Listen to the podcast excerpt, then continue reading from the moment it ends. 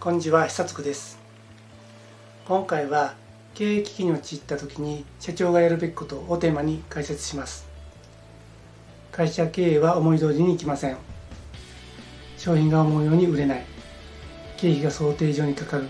など会社運営状態に起因するものであればまたしも経済情勢の悪化自然災害など外部環境の変化によるものであると社長としてはなかなか納得できないと思います。しかし環境が悪いからだと原因を他に求めたところで会社が立ち直るわけではありません。嵐が去るのをじっと待つという戦略もあるでしょうが判断を間違えて処理が遅れれば会社の状況は悪化していきます。倒産なんてこともなりかねません。会社を潰したい社長はいません。だから何とか知恵を絞らなければならないんです。ではどのように考えればいいんでしょうか。今回は経営危機に陥った時に社長がやるべきことについて説明します。経営の危機に直面している社長はぜひこの動画をご覧ください。最後までご覧いただけたら会社の危機を乗り越えるためにどのように考えどうすればいいかが分かります。そうすると危機が過ぎ去った後にきっと新しいステージに至っています。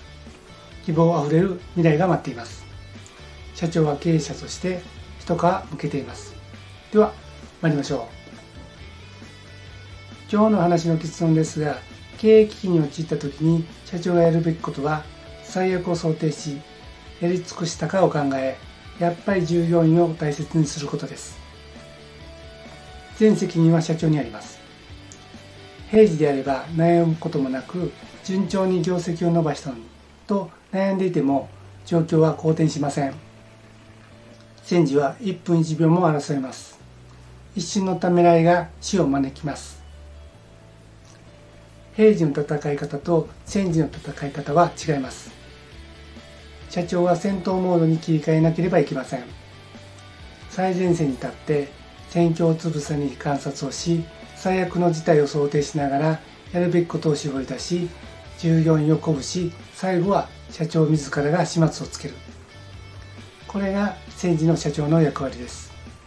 ではこの後詳しく見ていきましょう。まず最悪を想定することについて話をします。情報は歪んでいます。情報は発信する側の意図によって都合よく歪められています。歪んだ情報を鵜呑みにすると大怪我をします。振り回されないようにしましょう。必要な正しい情報を取りに行かなければなりません。最前線に立って戦況つぶさに観察をしましょう。事件は会議で起こっていません。現場で起こっています。現場の状況を社長自らが感じ取る必要があります。そしてしっかりと見極めて正しく判断し今後起こり得る最悪の事態を想定するんです。考える最悪のシナリオをどれだけ想定できるかが大変重要になります。戦況は日々変わります。昨日と今日では違います。ですから最悪の想定も日々変わります。五感を研ぎ澄ませて情報を取捨選択しましょう。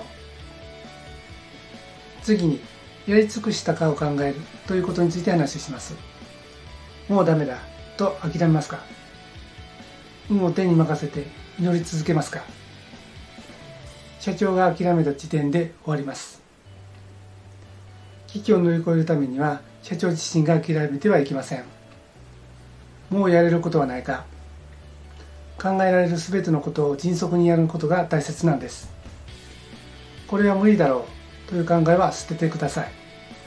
1%でも可能性があるならやるんです。やってみるんです。やってダメだったら想定通り。やってみてうまくいったら儲けものやって損はないはずです。あるエピソードを紹介します。次女が高校受験の時に成績が伸びず第一志望が危うくなりました。成績が伸びなかった原因は当時彼女は先生からの信頼が厚くいろいろと中学校内の行事の協力をしていたために勉強時間が十分に取れなかったことでした。彼女はある日第一志望を諦めると言いました。私はその時将来後悔することになるぞ。今の環境の中でやれることを全てやってみろ。それでダメだったら諦めをつくと彼女を叱りました。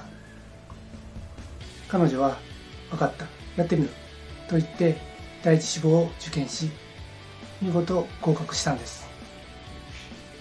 何事もやってみないと分かりません。初めから諦めたらいけないんです。次にやっぱり従業員を大切にするということについて話をします。経済不況においてはお客さんや取引業者もまた危機に直面しています。自分たちのことで精一杯で他人のことを考えている余裕はありません。ですから責めるわけにはいきません。しかし自社の従業員は違います。同じ船に乗った仲間です。彼らを守らなければなりません。こんな時に最も大切にすべきなのは従業員です。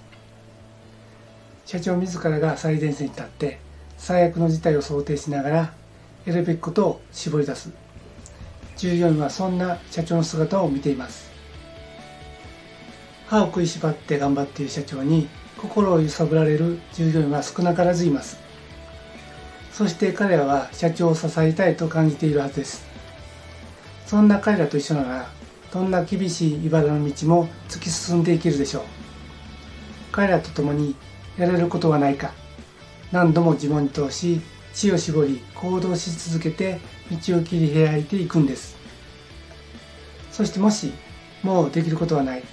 という局面まで行き着き人生理や倒産の結論に至ったならその時は社長自ら従業員に対してすぐに言い訳せずありのままに真摯に伝えるべきです。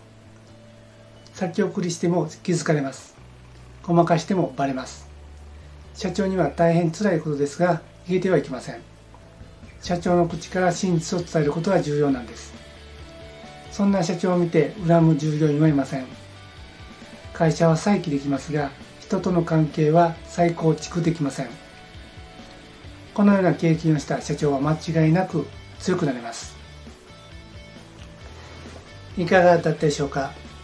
今回は経営危機に陥った時に社長がやるべきことについて説明しました。最悪を想定する。やり尽くしたかを考える。やっぱり従業員を大切にする。会社の危機を乗り越えるためにどのように考えどうすればいいか分かったでしょう。あなたの腹も座ったことでしょう。そして危機が過ぎ去ったその後は新しいステージに立っています。希望あふれる未来が待っています。経営者として一皮向けています。最後までご覧いただきありがとうございました。